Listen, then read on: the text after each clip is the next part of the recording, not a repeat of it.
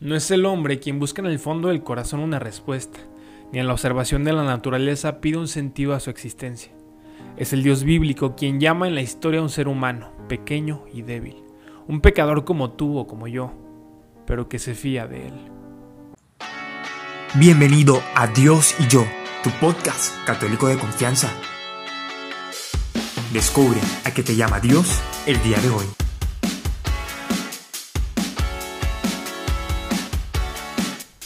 Hey, ¿qué onda? Bienvenido a un episodio más de este tu podcast católico de confianza, Dios y yo. Mi nombre es Israel Tinajera y a nombre de todo el equipo te doy las gracias por escucharnos a través de esta plataforma. Y de la misma manera te invito a checar nuestro perfil a través de las redes sociales, Instagram, Facebook. Búscanos como Dios y yo podcast, porque cada vez el ambiente está mejor en nuestra comunidad. Sin más preámbulo, el día de hoy te quiero invitar a que, como el título lo dice, le digas a él que sí. Y es que en el momento en el que te encuentres escuchando esto, sea viernes 9 de octubre 2020, sea 2030, que espero que ya haya pasado la pandemia, donde quiera que estés, México, Colombia, Estados Unidos, estarás de acuerdo conmigo que Dios nos llama en el día a día a través de diferentes señales, expresiones, personas. Él busca la forma de darnos un mensaje pensado específicamente para nosotros. Él nos va dando señales sobre el rumbo que debemos seguir según su plan, las decisiones que debemos tomar y aunque a veces nos parezca un poco confuso, está nosotros en confiar en que el rumbo que nos indica es el correcto para nosotros, pues hemos venido a esta tierra a descubrir y hacer vida su voluntad. Así pues, ante estos llamados divinos del día a día, tal vez un proyecto profesional, académico o incluso vocacional, o por qué no en nuestro mismo día a día, con nuestra familia, nuestros amigos, nuestro propio testimonio, tenemos dos opciones. La primera, decir que no, por las razones que quieras. Tal vez nuestra misma inseguridad o seguridad al permanecer en la llamada zona de confort en la que probablemente no es como que no estemos haciendo nada. Sin embargo, vivimos en un entorno en el que ya conocemos, que ya estamos habituados, que ya se volvió rutina probablemente, que no nos es extraño, pues tal vez por miedo al que dirán, o tal vez porque no nos sentimos dignos, a pesar de que Él nos ha insistido en varias ocasiones que somos completamente dignos de su amor y de su misericordia.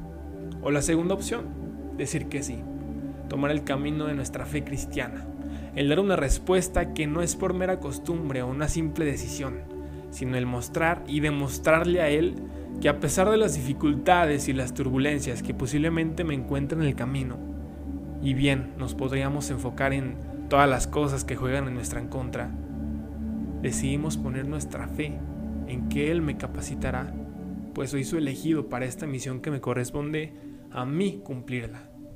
Él me forjará y hará de mí una persona tan fuerte como el hierro para enfrentar cualquiera que sea la prueba que me encuentre en el camino. Ahí es donde está nuestro mérito en demostrar que a pesar de tener un 100% de certeza, seguridad y confianza de que estamos tomando el camino que Él tiene para nosotros, lo cual es totalmente humano y completamente válido y forma parte de nuestra misma fragilidad como personas, la misma fragilidad que Dios aprecia de nosotros, decidimos creer y continuar a pesar de ese miedo, a pesar de esa incertidumbre, a pesar de nuestra humanidad será un sí ante una misión que se le pudo abrir a miles de personas más, pero Dios la pensó específicamente para ti. Mis hermanos, es que cuando escuchamos su voz, Él no nos soltará el camino hasta no conseguir lo que Él quiere, nuestro sí. Y de ese sí, ustedes no me dejarán mentir, innumerables bendiciones, aprendizajes, lecciones, nuestro crecimiento y confirmaciones del por qué su camino es la mejor opción para nosotros. Es un regalo para nosotros, pero también es una responsabilidad. El dedicar un tiempo exclusivamente para escucharlo, reflexionar, para discernir, pues cada vez que le damos un sí, es como si volviéramos a nacer, aprender a vivir, respirar, regatear, el dar nuestros primeros pasos y, y crecer como Él nos vaya guiando según su voluntad. Dios obrará en ti. Pero para que eso pase, primero es necesario que tú lo dejes obrar en ti a través de tu sí. Busca tu sí en el sí de Dios. Nada puede salir de una cabeza y un corazón vacíos. Es por ello el por qué de estarnos formando y permanecer en constante oración. Porque mucho hablamos de el favor de Dios. Nos vemos mañana con el favor de Dios. Primero Dios, nos vamos a ir de vacaciones.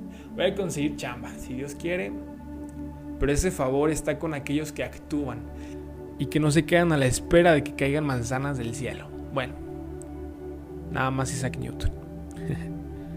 Ejercitar nuestra mente y espíritu, darle más importancia a nuestra relación con Él, aprender a amarlo más, conocerlo, hablar con Él, porque cuando estamos enamorados necesitamos hablar para que el amor crezca y ocurre de la misma manera con nuestra fe.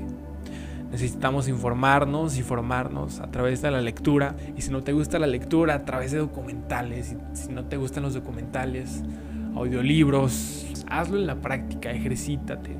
Nos toca ser hijos orantes, creyentes. Métele feeling a tu corazón, a tu alma, para que salga el juguito del otro lado. Ese juguito de la esperanza que llevarás a través de tu misión.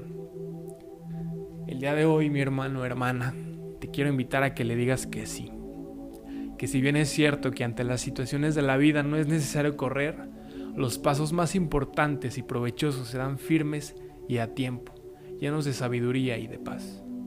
Te invito a que veas en ese sí la oportunidad que Dios te quiere mostrar, de tomar las barreras y convertirlas en oportunidades, porque las excusas siempre van a estar ahí, pero las oportunidades llegan y se van. Un sí que te abrirá puertas. Y tal vez ahora tengas más preguntas que respuestas, pero llegará el momento en donde todo te hará sentido y comprenderás que este camino era una preparación para un plan mayor que Él pensó para ti. Si dices que no, probablemente no se acabe el mundo, pero tienes mucho menos probabilidades de que el sí que cambia tu vida llegue. Sí a las oportunidades. Sí aunque te aterre. Sí aunque no sepas qué va a pasar después de ese sí. Sí, aunque la vida misma te diga que no.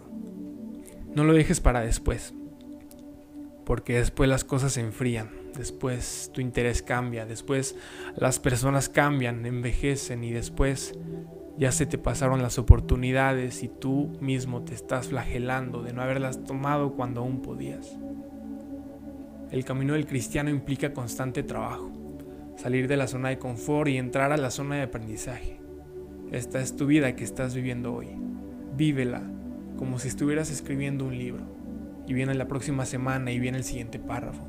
Y viene el próximo año y viene el siguiente capítulo. Y después de 20, 30 años, te darás cuenta que habrás escrito un libro increíble. Gracias a eso sí que respondiste a Dios sin reservas ni condiciones.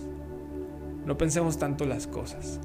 Permitámonos sentir más, porque a Dios no lo podemos ver si no es con los ojos del corazón. Me gustaría contarte una historia. En un pueblo pequeño vivía una niña con su familia. Era hija única. Sus padres le enseñaron a orar desde pequeña y siempre el centro de su familia fue Dios. Todas las personas que la conocían veían en ella algo diferente. Sabían que era muy especial. Nunca tuvo novio, su corazón siempre estuvo ocupado y dedicaba cada día de su vida a hablar con Dios. Gracias al gran amor que sentía, fue siempre una buena hija. Obedecía en todo a sus padres y era muy servicial con los demás. Sin embargo, su vida no fue fácil. Y cuando aún era muy joven, tuvo que tomar una decisión que cambió su vida por completo. Faltando muy poco para casarse, recibió un mensaje que sin saberlo había estado esperando. Aunque al principio la invadió el miedo, cuando por fin lo escuchó, su corazón latió con fuerza y la paz que sintió en ese momento era inimaginable.